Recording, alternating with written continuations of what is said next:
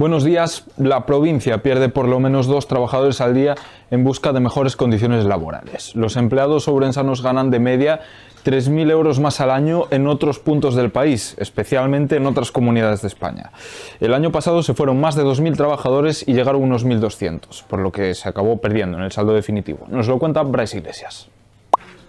La fuga de talento sigue siendo uno de los grandes problemas de la economía ourensana.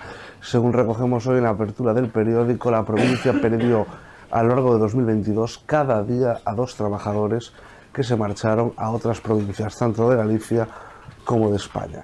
Ourense sigue teniendo un saldo negativo si se compara con otras provincias, especialmente por las mejores condiciones salariales de aquellos que deciden hacer las maletas y buscar suerte en otras latitudes del país. Más temas, tres de cada diez ourensanos marcaron la casilla de la iglesia en la declaración de la renta. Ourense es la provincia de Galicia donde más gente dibujó una X para financiar la labor eclesiástica. Nos ofrece más detalles Miguel Cao.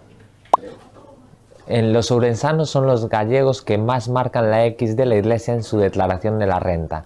Lo hacen en total el 31% de los ciudadanos, muy por encima de otras provincias gallegas. En concreto le saca 7 puntos a A Coruña y casi 10 a Pontevedra y a Lugo. Asimismo, también se queda un poco lejos de la cabeza a nivel nacional que la marca Ciudad Real con el 51% de los declarantes.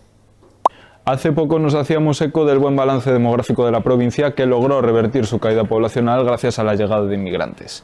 Hoy nos centramos en la comarca de Ocarvalliño, que logra acumular un saldo positivo de población desde 1991. La capital comarcal y Oirixo encabezan este crecimiento también sustentado en la llegada de nuevos pobladores desde otros países. Cerramos con deportes. El Arenteiro se va al parón de la Primera Federación después de su derrota ante el Deportivo da Coruña. Eso sí, firmando una buena primera parte de la temporada. Mientras tanto, el club Ourense Baloncesto se prepara para enfrentarse al Alicante después del amago de dimisión de su entrenador, Félix Alonso. Pueden profundizar en estos temas que les acabamos de avanzar en la edición en papel y en nuestra edición digital, la región.es, donde pueden estar al tanto de la actualidad prácticamente al minuto. Gracias por concedernos su tiempo. Tenga un buen martes.